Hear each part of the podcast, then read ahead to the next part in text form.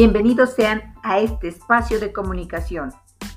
El día de hoy te presento el tema Estrategia Educativa Aprende en Casa. Límites y alcances. Comenzamos.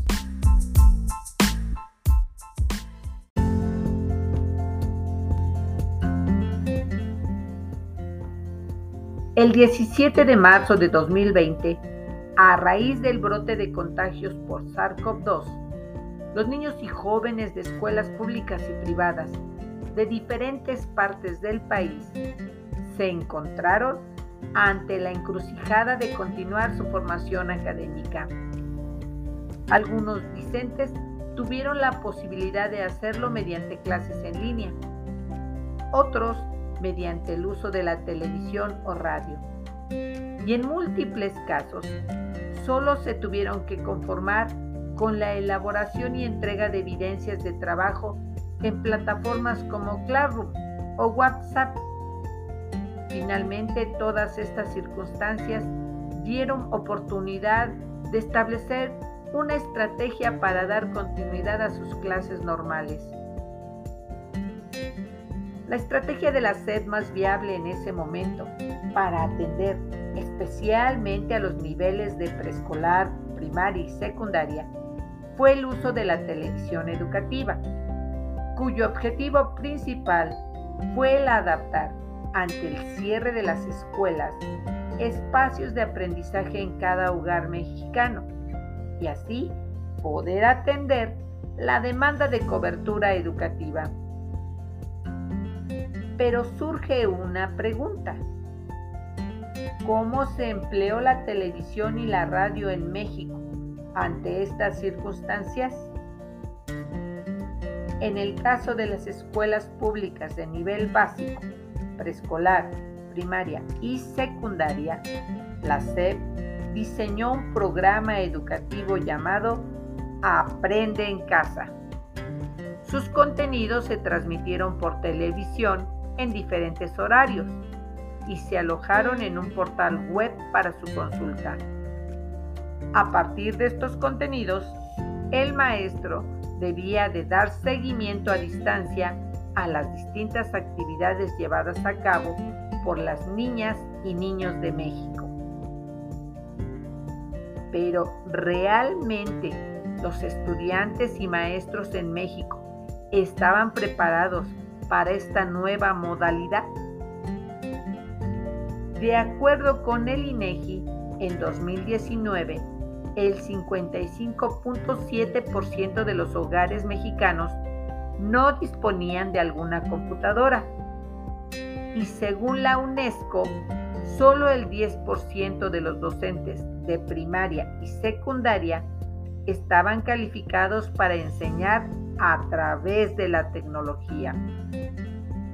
Esto nos señala que la inmensa mayoría de estudiantes y maestros no contaban con las herramientas necesarias o con el entrenamiento adecuado para tomar o impartir clases a distancia. Esto detonó y fundamentó como estrategia de atención de la SEP en México el uso de la herramienta Aprende en casa.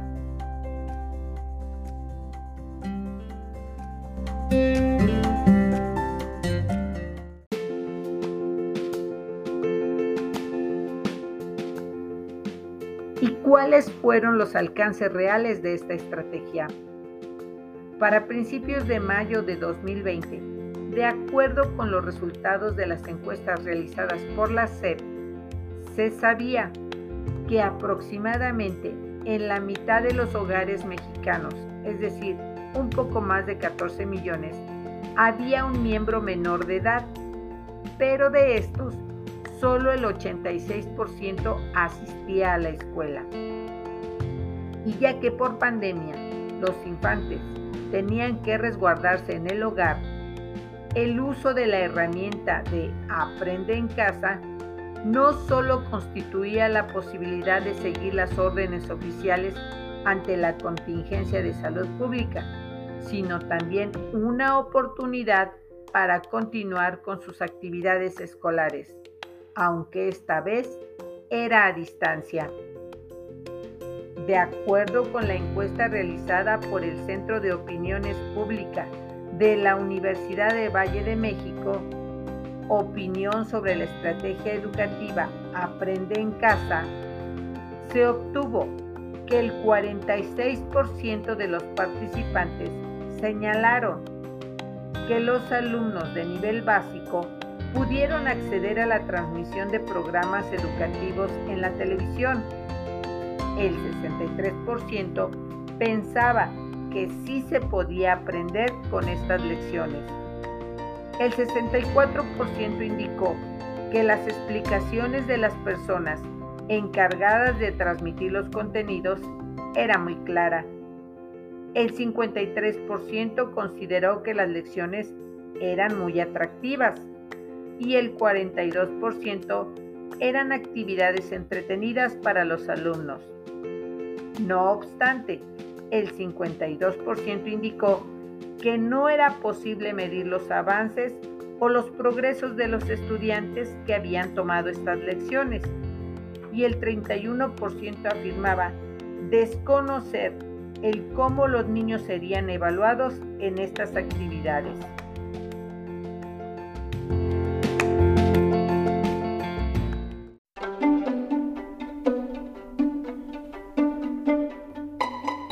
Ahora bien, ¿cuáles fueron las limitantes de la estrategia Aprende en casa?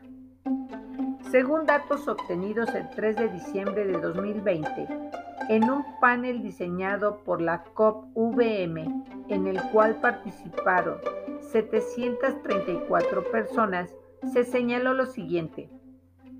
Para cuando inició Aprende en Casa 3, el tema de aprendizaje y preparación de los alumnos generó cierta incertidumbre sobre el presente y el futuro educativo de ahí, por ejemplo, que el 94% estimara la probabilidad de que los estudiantes, cuando se reincorporaran a sus clases presenciales, lo harían, pero con serias desventajas.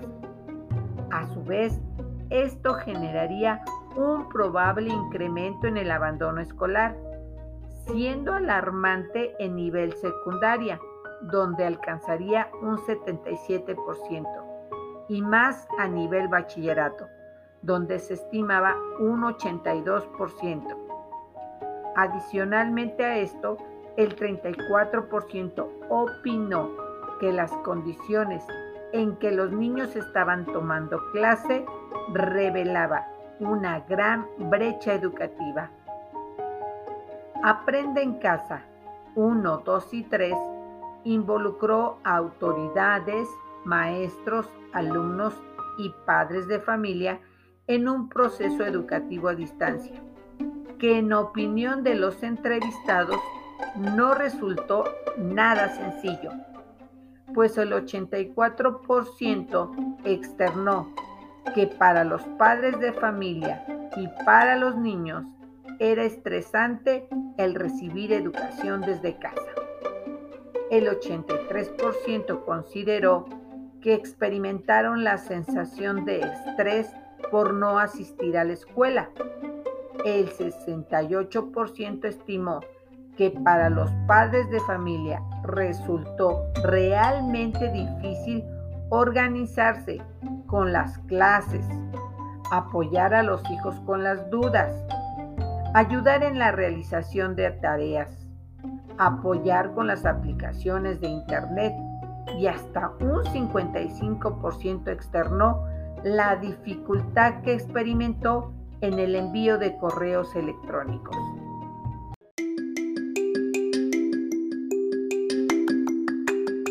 Finalmente, cuando reflexionaron sobre los aprendizajes que les dejó la pandemia en el plano educativo, el 40% de los participantes señaló que sí le sería posible adaptarse a nuevas formas de enseñanza, el 24% al manejo de herramientas tecnológicas y hasta un 18% aseguró que sí tendría la posibilidad de aprender sin la necesidad de asistir a la escuela.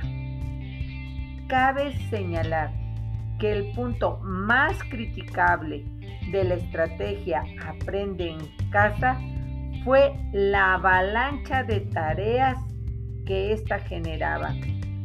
Sobre todo las opiniones se enfatizaron cuando los padres de familia afirmaron que era estresante para ellos los tiempos para elaborarlas y sobre todo para subirlas o adjuntarlas a plataformas. Estas plataformas a veces no tenían respuesta del docente, siendo todo esto un proceso estresante.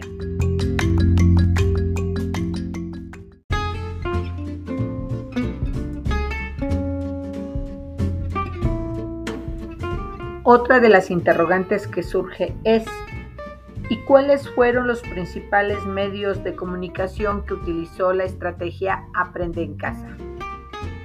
Según los datos de la SEP, en más de 7 millones de hogares se pudo ver o escuchar la programación de Aprende en casa, siendo utilizados como medios de comunicación principalmente la televisión, el Internet, el cual fue seguido de la radio y el celular.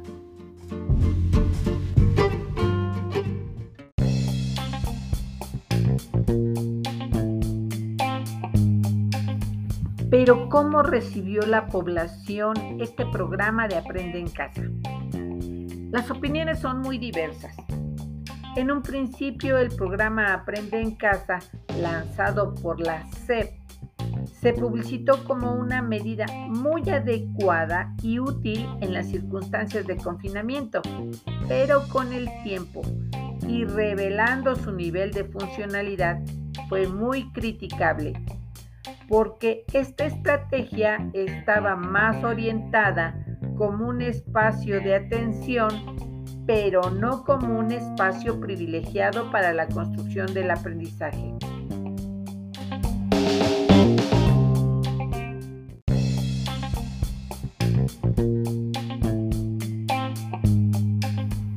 Por ejemplo, en opinión de Silvia Schmelkel, vicerrectora académica de la Universidad Iberoamericana de la Ciudad de México, señaló que la estrategia de Aprende en casa no atendía el verdadero déficit de aprendizaje en habilidades fundamentales como lo son las matemáticas, la lectura y la escritura.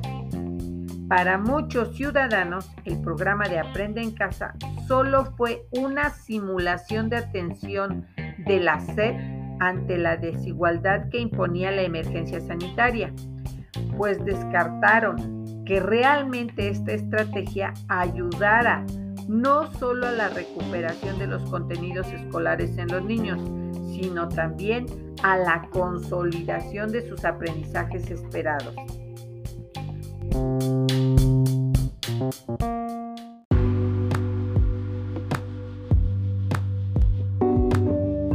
Por último, también se virtió la opinión de que la estrategia Aprende en casa debía sufrir un rediseñamiento en su programa de trabajo y actividades de aprendizaje, ya que éstas no estaban contextuadas a las particularidades de cada comunidad escolar. La estrategia Aprende en casa también reveló omisiones detectadas, ya que ésta no contempló a los alumnos de educación indígena con sus múltiples idiomas originarios, así como los de educación especial.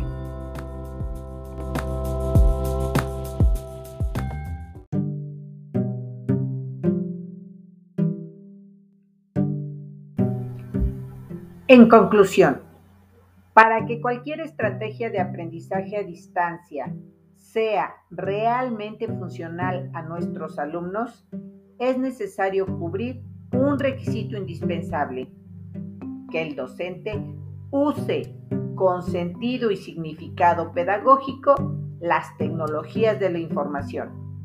Esto le va a permitir posibilitar verdaderos espacios para la construcción del aprendizaje, donde la interacción la colaboración y la socialización serán las acciones sustantivas para que el alumno aprenda a aprender desde las particularidades de su contexto.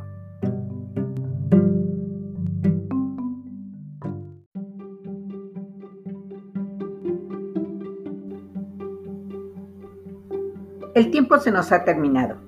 Esperamos contar con ustedes en una próxima edición. Recuerda, detrás de cada puerta que abre la ciencia está Dios. Albert Einstein.